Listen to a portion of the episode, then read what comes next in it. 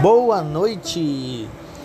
Esse é o nosso podcast. Vem que eu te conto um conto, dois, três e até três, talvez. E hoje nós vamos contar a historinha da Caixinhos Dourados, uma história escrita pelo poeta inglês Robert Soult. E aqui ela vai ser adaptada e narrada por mim, Francis Miller. Essa historinha foi pedida pela ouvinte Valentina.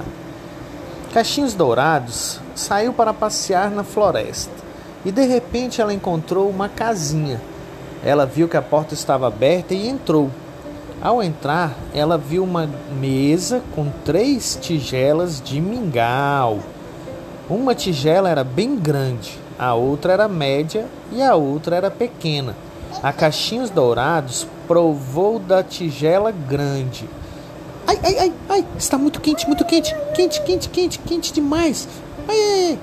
Aí ela provou o mingau da segunda tigela, a tigela média. Ui, ui, ui, ai, ui, ui, ui, ai, está muito quente, muito quente, quente, quente, quente. Então ela foi provar o mingau da terceira tigela, a pequena. Hum, está delicioso, está muito bom na temperatura certa. Comeu todo mingau.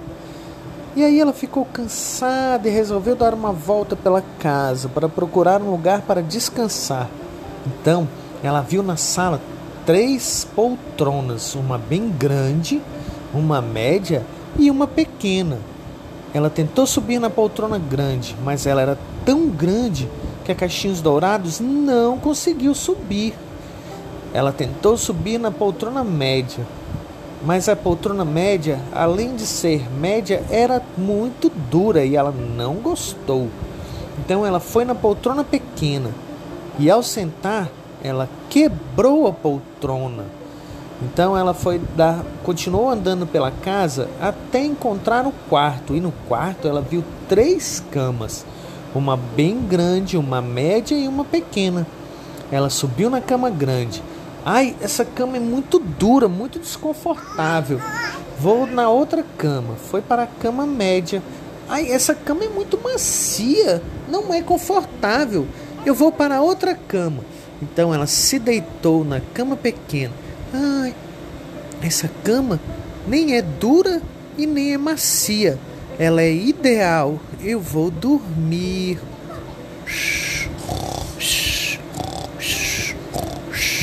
E a Caixinhos Dourados come, começou a dormir. E aí, nesse tempo em que ela dormiu, os ursos chegaram em casa.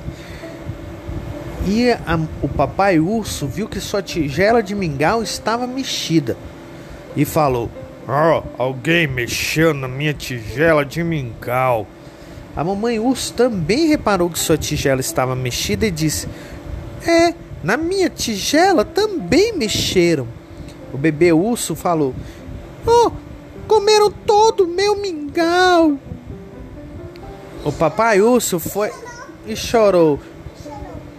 Como que ele chorou, Valentina? Então os ursos foram até a sala e o papai urso falou: Ó, oh, alguém mexeu na minha poltrona. A mamãe urso também falou: Ah, alguém também mexeu na minha poltrona. E o bebê urso falou: E alguém quebrou a minha poltrona. Não é, não é, não é. Então, eles foram para o quarto e o papai urso falou: Alguém deitou na minha cama. E a mamãe urso também falou: E alguém também deitou na minha cama. E o bebê urso falou: E alguém deitou na minha cama e ainda está deitado. Então, os ursos pararam e ficaram olhando a caixinhos dourados. E de repente ela acordou e viu os ursos. Ela levou um susto tão grande que ela saiu correndo e foi embora. Nunca mais a Caixinhos Dourados entrou na casa de ninguém sem permissão. E ela aprendeu uma valiosa lição. Não devemos entrar na casa dos outros sem sermos autorizados e nem devemos mexer nas coisas dos outros.